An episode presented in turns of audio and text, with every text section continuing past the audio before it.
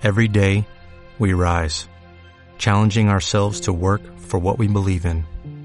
At U.S. Border Patrol, protecting our borders is more than a job, it's a calling. Agents answer the call, working together to keep our country and communities safe. If you're ready for a new mission, join U.S. Border Patrol and go beyond. Learn more at cbp.gov/careers.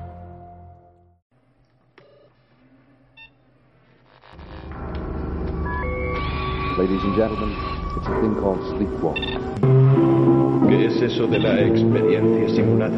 Verás, todos tus recuerdos sobre tu mujer y tu hija son falsos. Son como un sueño. Alguien se está aprovechando de ti. Intentaban hacer que piratearas a algunos miembros del gobierno. ¿Entiendes lo que te digo? Pero no puede ser. He estado en tu casa. Es un apartamento de soltero allí, no hay nada. Pero ya se lo he dicho, alquilé ese apartamento cuando me separé de mi mujer. Lo he comprobado. Hace más de 10 años que vives. La verdad es que nunca has tenido mujer. Como te hemos dicho, no son reales, son una experiencia simulada. Una fantasía.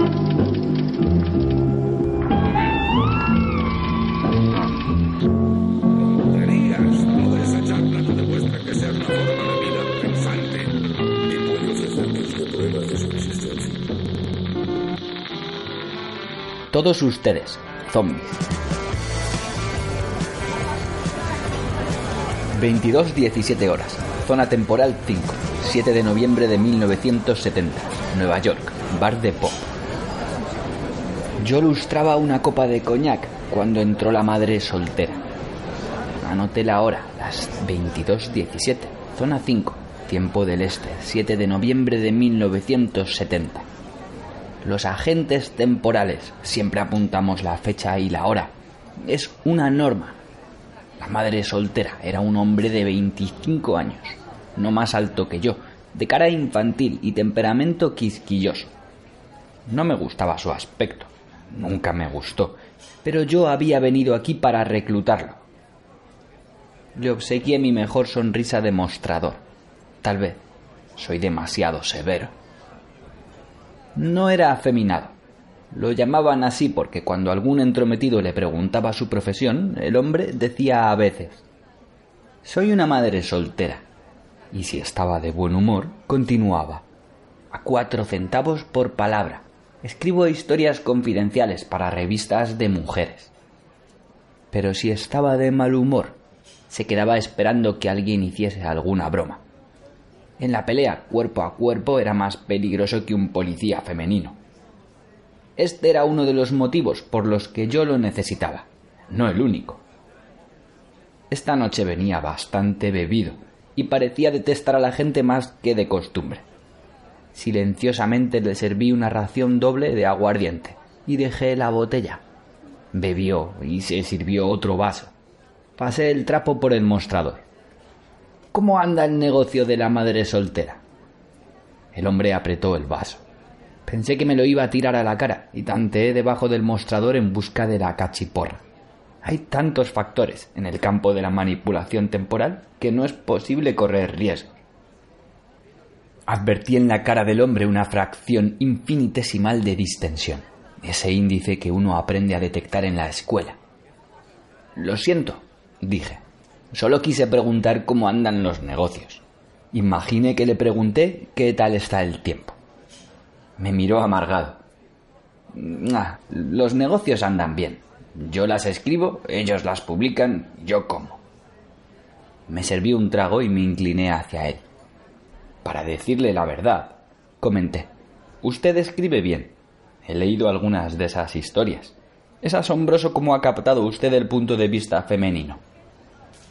Este era un desliz que yo debía arriesgar.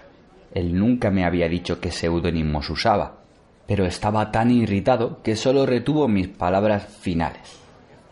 El punto de vista femenino, repitió bufando. Sí, ya lo creo que conozco ese punto de vista. Sí, murmuré vagamente. Hermanas. No, usted no me creería si le contara. Vamos, vamos, repuse suavemente. Los camareros y los psiquiatras saben que nada es más extraño que la verdad. Mire, hijo mío, si usted oyera las historias que yo oigo, bueno, se haría rico. Es increíble. Usted no sabe lo que significa increíble. De veras. Pues a mí nada me asombra. La madre soltera resopló otra vez. ¿Quiere apostar lo que queda de la botella? Le apostaré una botella entera, dije, y la puse en el mostrador. Hice señas al otro camarero, que se ocupara del negocio. Estábamos en la punta del mostrador, un lugar para un solo banquillo que yo convertía en refugio privado, colocando sobre el mostrador frascos con huevos en conserva y cosas por el estilo. En la otra punta había unos parroquianos mirando el boxeo en la pantalla del televisor y alguien hacía sonar la gramola. Muy bien, dijo la madre soltera. Soy un bastardo. Eso no es ninguna distinción aquí, señalé. Lo digo en serio, replicó. Mis padres no estaban casados. Ninguna novedad. Los míos tampoco. Cuando la madre soltera se interrumpió y por primera vez desde que lo conocía me miró con cierta amabilidad. ¿En serio? Por supuesto, soy bastardo ciento por ciento. En realidad, agregué, nadie se casa en mi familia, todos bastardos. ¿Y eso? Oh, esto. Se lo mostré. Parece un anillo de compromiso. Es para ahuyentar a las mujeres. Era una vieja sortija que compré en 1985 a un colega, que la había traído de la Creta precristiana. La serpiente Uroboros, expliqué. La serpiente del mundo que se muerde eternamente la cola. Un símbolo de la gran paradoja. Pero él apenas lo miró.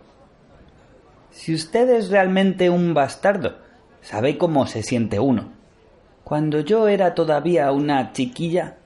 ¡Eh! Lo interrumpí. ¿Le oí bien? ¿Quién cuenta esta historia? Cuando yo era una chiquilla... Oiga, nunca yo hablar de Christine Jorgensen o de Roberta Cowell. Ah, esos casos de cambio de sexo. Pero usted pretende hacerme creer. Vea, si me interrumpe no hablo. A mí me dejaron en un orfanato de Cleveland en 1945, cuando tenía un mes de edad. Después, de chica, empecé a envidiar a los niños que tenían padres. Más tarde, cuando me enteré de las cosas del sexo, y créame, Pop, que se aprende rápido en un orfanato, ya sé, juré solemnemente que un hijo mío tendría padre y madre. Esa idea me mantuvo pura, cosa que era una hazaña en ese medio.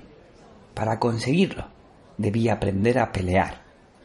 Después fui creciendo y comprendí que tenía muy pocas posibilidades de casarme, por los mismos motivos por los que nadie me había adoptado. Hizo una mueca. Tenía cara de caballo, dientes largos de chivo, pecho chato y pelo de cepillo. No parece mucho más feo que yo. ¿A quién le importa si un camarero es feo? O un escritor. Pero la gente que quiere adoptar un niño elige esos gansos de ojos azules y cabellos de oro. Más tarde los muchachos deben tener un tórax fornido, una cara simpática y esa actitud tan maravillosamente masculina. La madre soltera se encogió de hombros. Yo no podía competir. Decidí incorporarme a la Wenches. ¿Eh? Es la sigla de la sección Hospitalidad y Entretenimiento del Cuerpo Nacional de Emergencia Femenino. La llaman ahora Ángeles del Espacio. Angel, Grupo Auxiliar de Protección de las Legiones Extraterrestres. Reconocí ambas denominaciones cuando las ubiqué en el tiempo. Nosotros usamos todavía una tercera sigla, HOUR, que significa Hospitalaria Orden Femenina para alentar y fortificar cosmonautas, y designa ese servicio militar de élite. El cambio de vocabulario es el peor obstáculo en los saltos por el tiempo.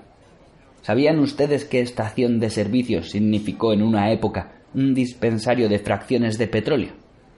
Una vez, cuando yo cumplía una misión en la era de Churchill, una mujer me dijo, lo espero en la estación de servicio vecina. Pero una estación de servicio, en ese entonces, no tenía una cama. La madre soltera continuó. Fue entonces cuando se admitió por primera vez que era imposible enviar hombres solos al espacio durante meses y años. Había que aliviarles la tensión. ¿Recuerda cómo protestaron los puritanos? Bueno, eso me favoreció, ya que al principio no abundaban las voluntarias. Una muchacha debía ser respetable, preferiblemente virgen. Querían adiestrarlas a partir de cero, de un nivel mental superior al medio y emocionalmente estable.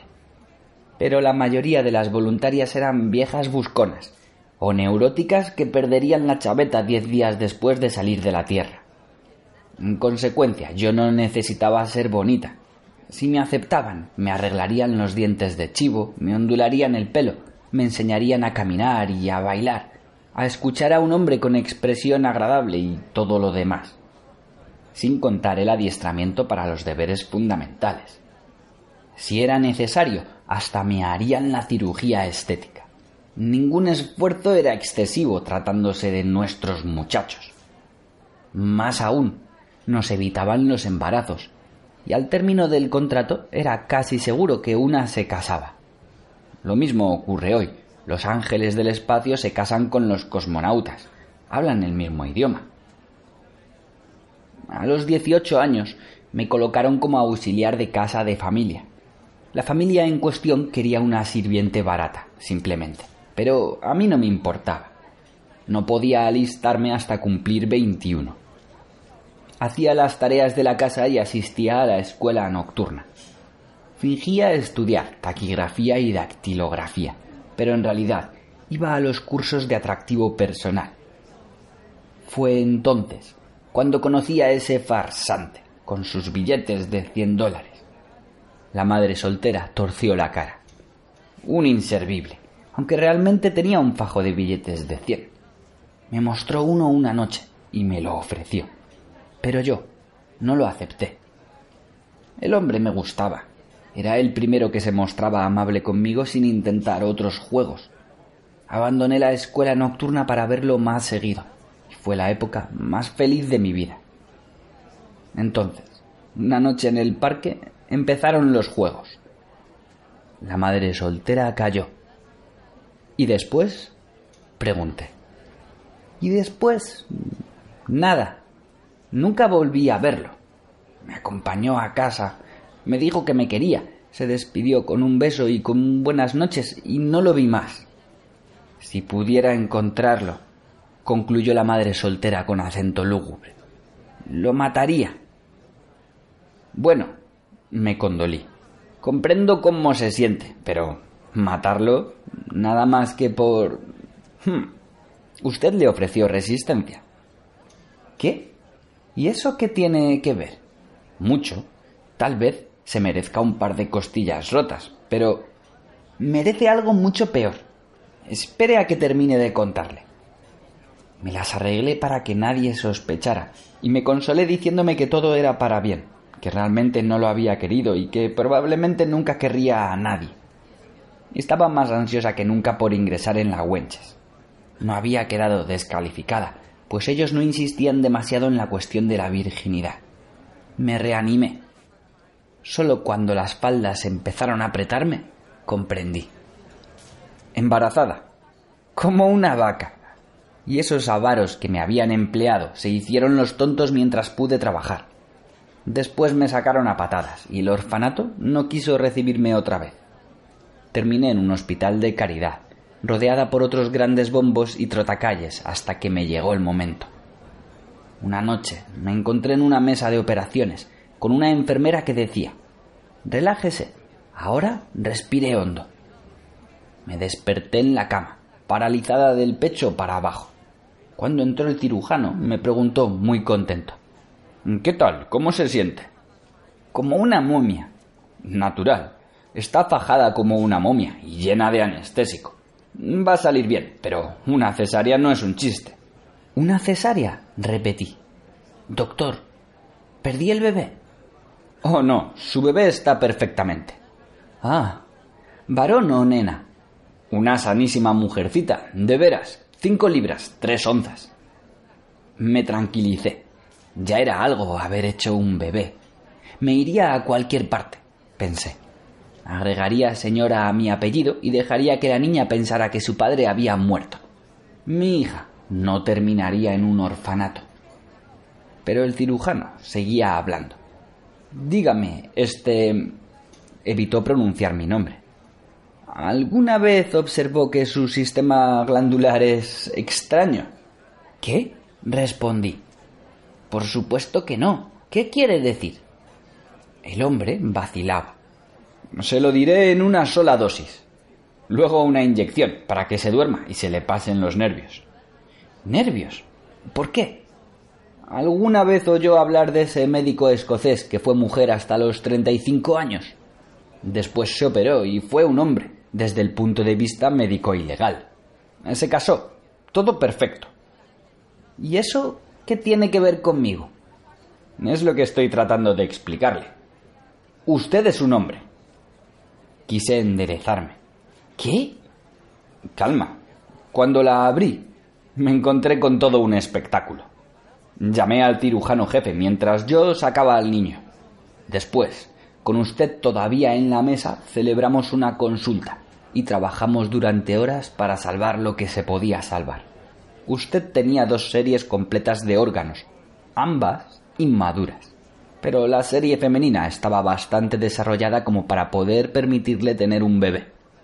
Esos órganos, sin embargo, ya no podían servirle de nada, así que los extirpamos y reordenamos las cosas, para que pueda desarrollarse adecuadamente como hombre. Me puso una mano en el hombro. No se preocupe. Es usted joven. Los huesos se le readaptarán. Le vigilaremos el equilibrio glandular y haremos de usted un hermoso ejemplar masculino. Me eché a llorar. ¿Y mi hija? Mm, bueno, no podrá amamantarla. No tiene bastante leche. En su lugar, yo ni siquiera la vería. Le buscaría unos padres adoptivos. No. El médico se encogió de hombros. Usted decide. Es usted la madre. Bueno, el padre. Pero ahora no se preocupe. Lo primero es recuperarse. Al día siguiente me dejaron ver a la niña y seguí viéndola diariamente, tratando de acostumbrarme a ella. Nunca había visto un recién nacido y no imaginaba qué feos son. Mi hija parecía un monito anaranjado. Mis sentimientos se convirtieron en la firme decisión de protegerla, pero cuatro semanas más tarde eso no significaba nada. ¿Cómo? La secuestraron. La secuestraron.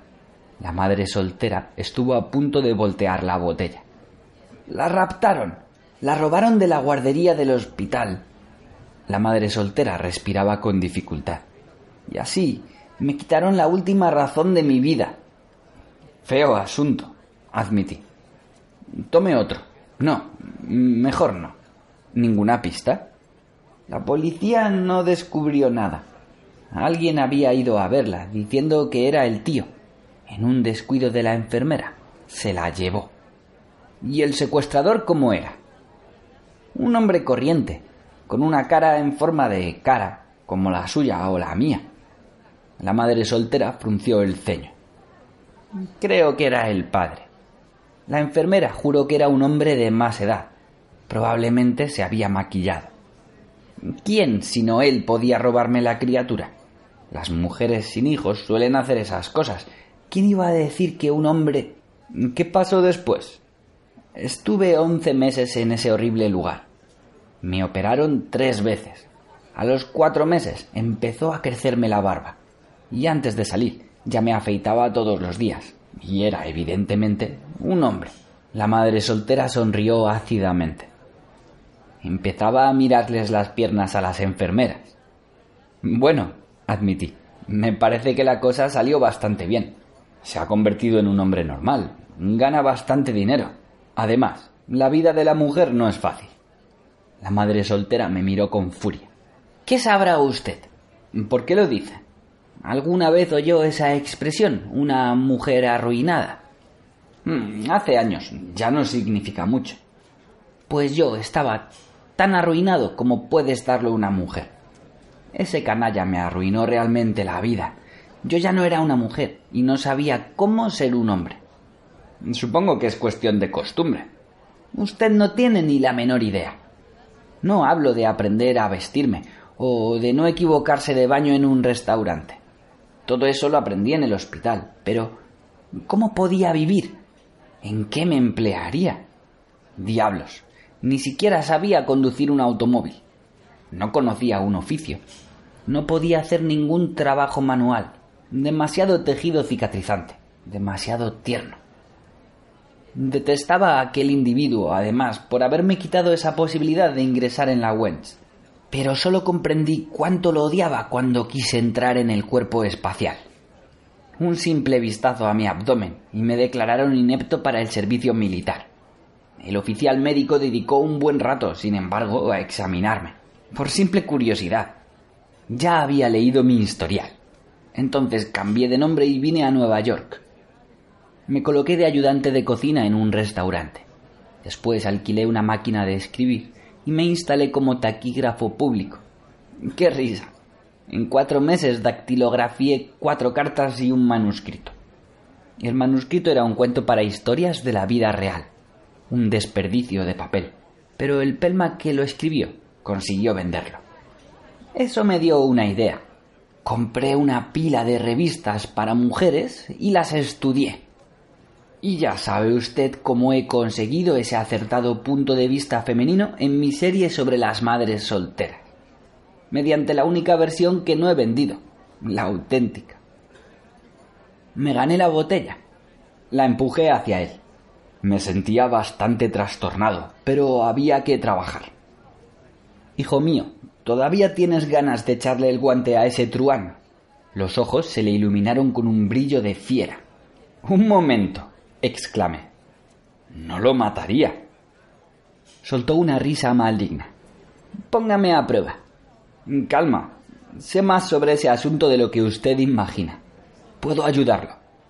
Sé dónde está tendió la mano por encima del mostrador. ¿Dónde está? Suélteme la camisa, hijo, o aterrizará en el callejón y tendremos que decirle a la policía que se ha desmayado. La madre soltera me soltó. Lo siento, pero ¿dónde? ¿Dónde está? Me miró. ¿Y, ¿Y cómo sabe tanto? Todo a su tiempo. Hay ficheros, constancias, constancias del hospital, del orfanato, constancias médicas, la directora del orfanato era la señora Federich, correcto. Y después vino la señora Gronstein, correcto. Y cuando usted era niña, la llamaban Jane, correcto. Y usted no me dijo nada de esto, correcto. El hombre estaba desconcertado, asustado quizá. ¿Qué pasa? ¿Está tratando de meterme en dificultades? En absoluto. Solo quiero su felicidad puedo poner a ese sujeto entre sus manos. Usted hace con él lo que le parezca, sin consecuencias. Pero creo que no lo matará. Tendría que estar loco para matarlo. Y usted no está loco. No del todo. Menos charla. ¿Dónde está? Le serví un trago. Chico, estaba borracho, pero la ira equilibraba las cosas. No tan rápido. Yo le hago un favor. Usted me hace un favor. Ajá. ¿Qué? A usted no le gusta su trabajo. ¿Qué diría si yo le ofreciera un empleo con un gran sueldo, estabilidad asegurada, carta blanca en los gastos, usted su propio jefe, y montañas de aventura y diversión? El hombre me miró boquiabierto. Diría, saquen esos malditos elefantes de la terraza. Acabemos, Pop. Ese empleo no existe. Muy bien, Digamos así, entonces. Yo le entrego el hombre. Usted le arregla las cuentas. Después prueba el trabajo que le ofrezco. Si no es como se lo pinto, se va. Vacilaba. El último trago lo decidió. ¿Cuándo me lo entrega? dijo con voz pastosa. Si está de acuerdo, ahora mismo. El hombre extendió la mano. Trato hecho. Le hice una seña a mi ayudante para que vigilara las dos puntas del mostrador. Tomé nota de la hora, 23.00, y cuando atravesaba la puertita debajo del mostrador, la gramola empezó a chillar los compases de Soy mi abuelo. El hombre de servicio tenía la orden de poner solo clásicos del folclore americano, porque yo no aguantaba música de 1970.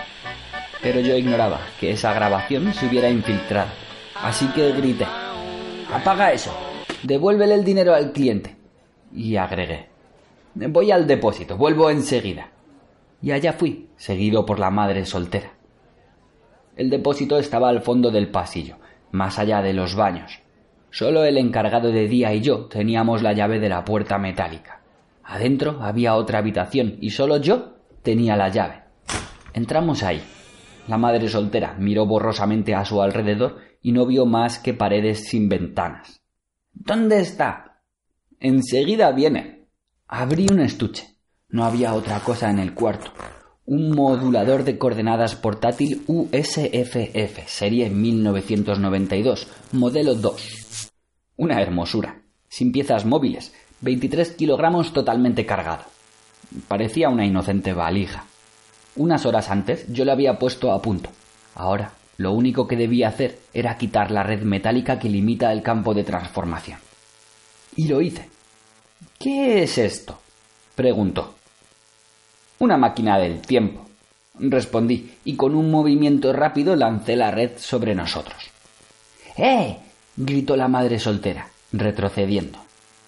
Es una técnica. Hay que lanzar la red de modo que el sujeto retroceda instintivamente hasta chocar con la malla de metal. Luego, uno cierra la red y ambos quedamos completamente dentro. De lo contrario, uno puede dejar atrás la suela de un zapato o la punta de un pie. Pero ese es el único arte que el procedimiento exige. Algunos agentes introducen al sujeto en la red con engaños. Yo digo la verdad y uso ese instante de total asombro para mover la palanca. Moví la palanca.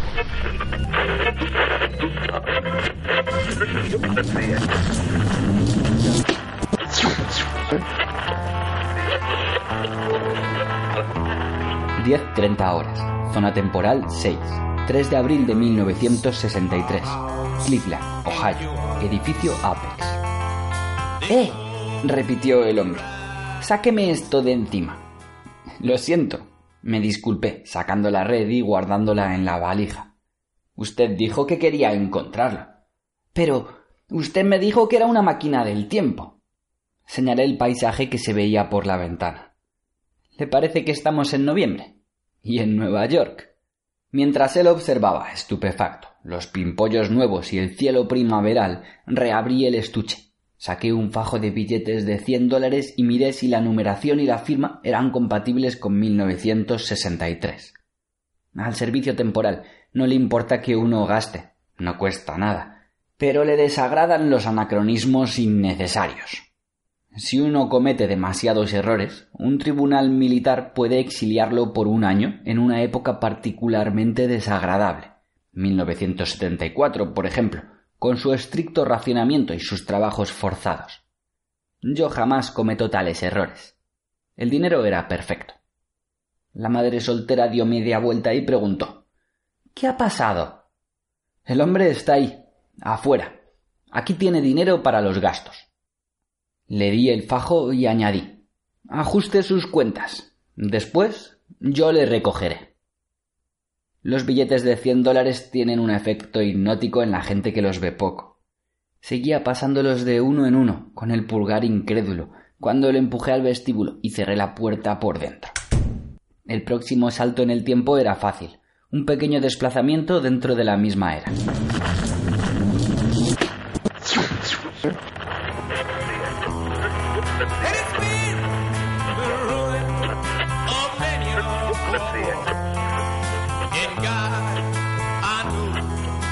...17.00 horas... ...zona temporal 6... ...10 de marzo de 1964... ...Cleveland... ...edificio Apex...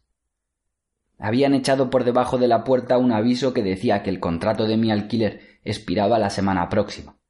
Salvo ese detalle, el cuarto tenía el mismo aspecto que un momento antes. Afuera, los árboles estaban pelados. Amenazaba a nevar. Me di prisa, demorándome apenas lo suficiente para recoger dinero contemporáneo, además de una chaqueta, un sombrero y un abrigo que había dejado cuando alquilé la habitación. Contraté un automóvil y fui al hospital. Tardé veinte minutos en aburrir lo suficiente a la enfermera de la guardería como para poder llevarme la criatura sin que nadie me viera. Regresamos al edificio Apex. Este salto fue más complicado, pues el edificio no existía aún en 1945, pero lo había calculado de antemano.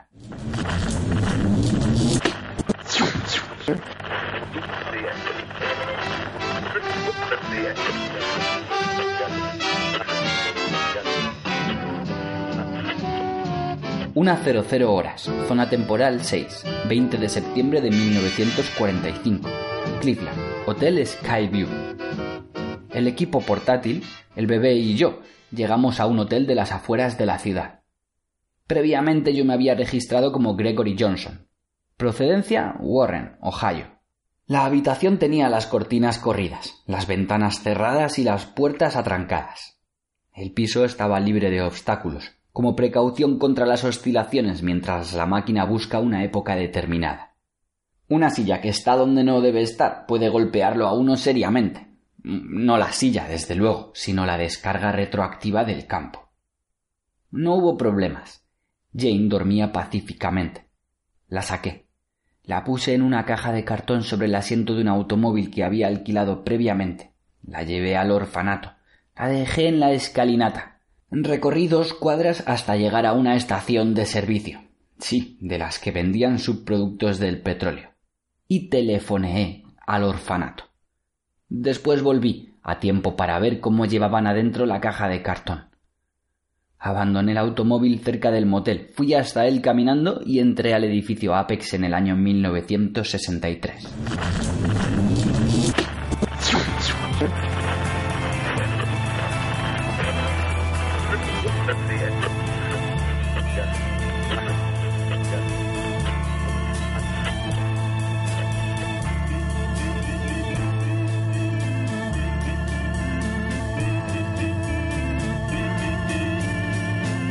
22.00 horas. Zona temporal 6. 24 de abril de 1963. Cleveland, edificio Apex. Yo había calculado el tiempo con gran precisión. Si no me equivocaba, Jane estaba descubriendo en el parque, en esa perfumada noche primaveral, que no era una chica tan decente como había creído. Tomé un taxi y me hice llevar a casa de sus patrones, y ordené al conductor esperase a la vuelta de la esquina mientras yo me agazapaba en las sombras. De pronto los vi venir por la calle, tomados del brazo. El hombre la llevó hasta el porche, la besó largamente, más largamente de lo que yo había imaginado, y después ella entró. El hombre vino caminando por la acera, dobló la esquina, me acerqué y lo tomé del brazo. Muy bien, hijo, le anuncié en voz baja. He vuelto para recogerlo. Usted exclamó conteniendo la respiración. Yo. Ahora ya sabe quién es el otro. Y si piensa un poco, sabrá quién es usted. Y si piensa bastante, adivinará quién es el bebé. Y quién soy yo. El otro no contestó. Estaba demasiado aturdido. Es impresionante cuando a uno le demuestran que no puede resistir la tentación de seducirse a sí mismo. Lo llevé al edificio Apex y dimos un nuevo salto.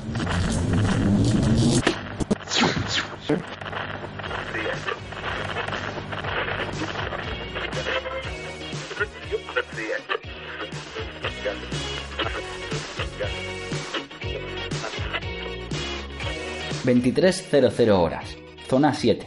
...12 de agosto de 1985... ...base de las rocosas... Desperté al sargento de guardia. Le mostré mi tarjeta de identificación. Le ordené que pusiera a mi acompañante en la cama, le diera una píldora tranquilizante y lo reclutara a la mañana siguiente. El sargento estaba de mal talante, pero la jerarquía es la jerarquía, en cualquier época. De modo que obedeció, pensando, sin duda, que la próxima vez que nos encontráramos él podría ser el coronel y yo el sargento. Cosa que efectivamente puede suceder en nuestro servicio. ¿Qué nombre? preguntó. Se lo escribí. El sargento enarcó las cejas. Sí, ¿eh? Hmm. Limítese a hacer su trabajo, sargento. Me volví a mi acompañante. Hijo, sus pesares han terminado. Está por iniciarse en el mejor empleo que un hombre puede tener. Y andará bien. Yo lo sé. De eso puede estar seguro, corroboró el sargento. Míreme a mí, nacido en 1917. Y todavía ando por aquí. Todavía soy joven. Todavía disfruto de la vida. Regresé a la oficina de desplazamientos y ajusté todos los mecanismos a cero.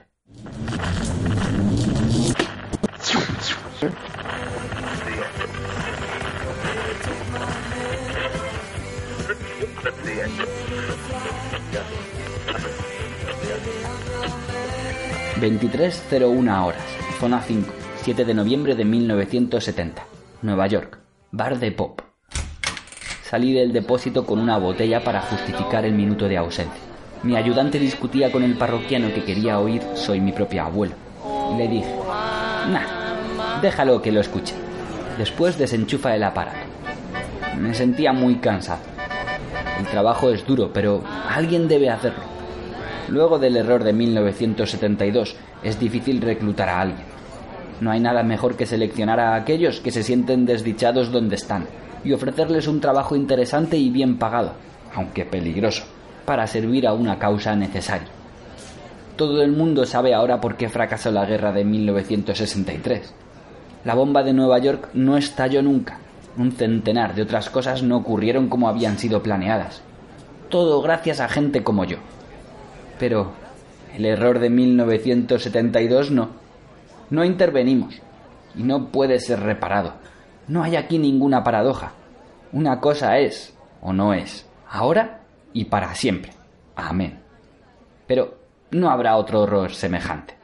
Una orden fechada en 1992 tiene prioridad en cualquier año. Cerré el bar cinco minutos antes de lo habitual, dejando en la caja registradora una carta donde le explicaba al encargado de día que aceptaba su ofrecimiento de comprar mi parte, y que se entrevistara con mi abogado, puesto que yo me tomaba unas largas vacaciones. El servicio cobraría o no mi participación, pero no quiere que se dejen cabos sueltos. Bajé al cuartito del depósito y salté a 1993.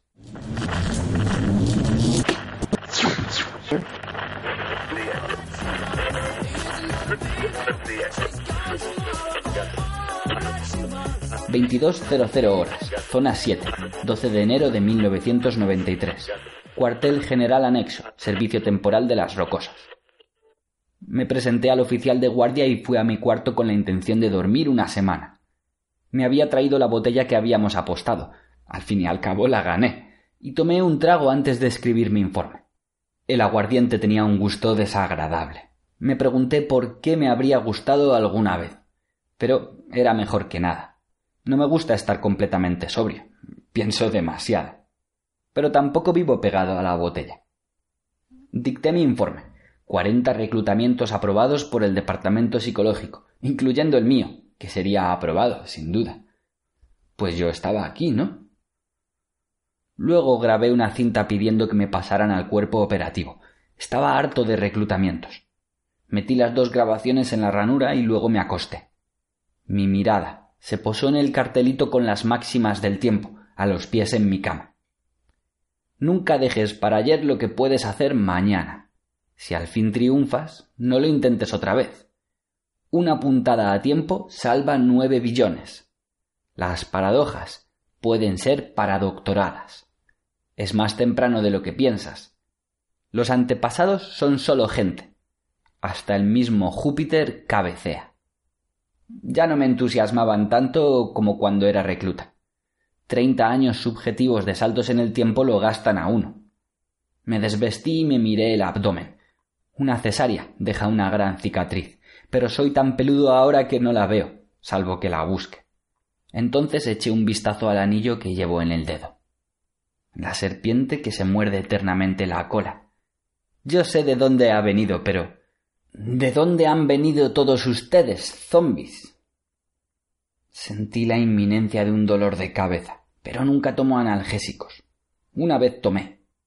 Y todos ustedes se fueron. Así que me metí en la cama y apagué la luz. Ustedes no están ahí realmente. Solo yo estoy. No hay nadie sino yo, Jane, sola aquí en la oscuridad. Los extraño tanto.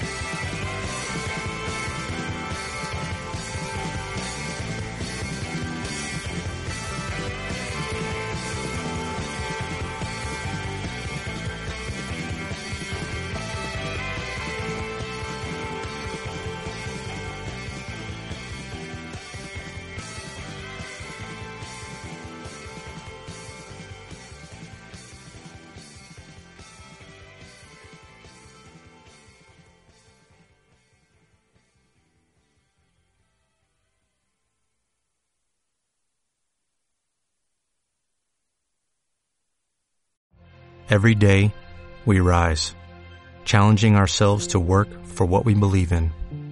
At U.S. Border Patrol, protecting our borders is more than a job, it's a calling. Agents answer the call, working together to keep our country and communities safe. If you're ready for a new mission, join U.S. Border Patrol and go beyond. Learn more at cbp.gov/careers.